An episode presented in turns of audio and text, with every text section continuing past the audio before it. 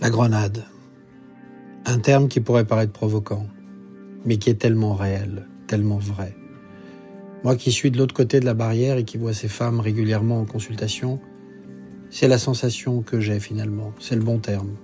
Cette sensation qu'elles viennent vous voir en vous disant qu'elles ont quelque chose en elles qui va exploser, qu'elles ne se rendaient pas compte et qu'elles ont très peur. Et finalement, dans cette toute première partie, on voit que aussi bien Mélodie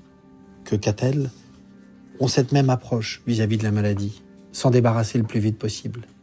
Être prête finalement à sacrifier, si je puis dire, le raisonnement qui vous pousserait à avoir un traitement médical premier, une chimiothérapie, permettre de mieux faire, eh bien, c'est finalement quelque chose qui est difficile à accepter parce que ça sous-entend garder la maladie en soi même si c'est peut-être la solution qui paraît la plus appropriée. Difficile dans ces conditions, en étant soignant, de vouloir à tout prix convaincre, mais il faut le faire. Il faut le faire car aujourd'hui, beaucoup d'armes existent pour lutter contre les cancers. Et c'est l'ensemble de ces armes réunies les unes avec les autres qui permettent de donner les meilleurs traitements possibles et d'offrir le maximum de chances de guérison.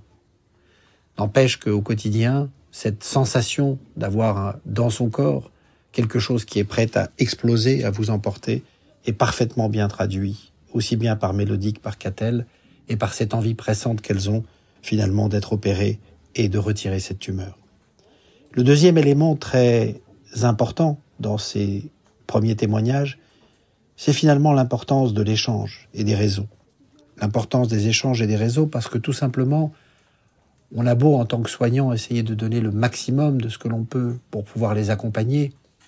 sans avoir été soi-même confronté à ce type de maladie, sans avoir été soi-même confronté à ce type d'angoisse, pour euh, une situation personnelle qui serait proche, eh bien il est excessivement difficile de se substituer à elle et à eux parfois. Et ces éléments viennent rejoindre aussi cette perception que l'on a dès le départ de l'importance du soutien des siens,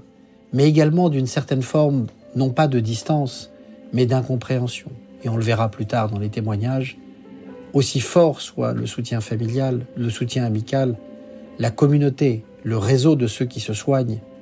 a une force encore plus importante, car ils partagent ensemble les mêmes angoisses, les mêmes interrogations, les mêmes perceptions du monde extérieur qui s'est totalement modifié avec le prisme de la maladie qui est présent ou qui a euh, globalement changé leur vision de ce que pourrait être l'avenir et ce qu'est le présent. Ce premier témoignage est important et nous allons voir dans la suite que le parcours de soins et le parcours de vie qui se croisent régulièrement sont aussi excessivement importants à partager avec les autres.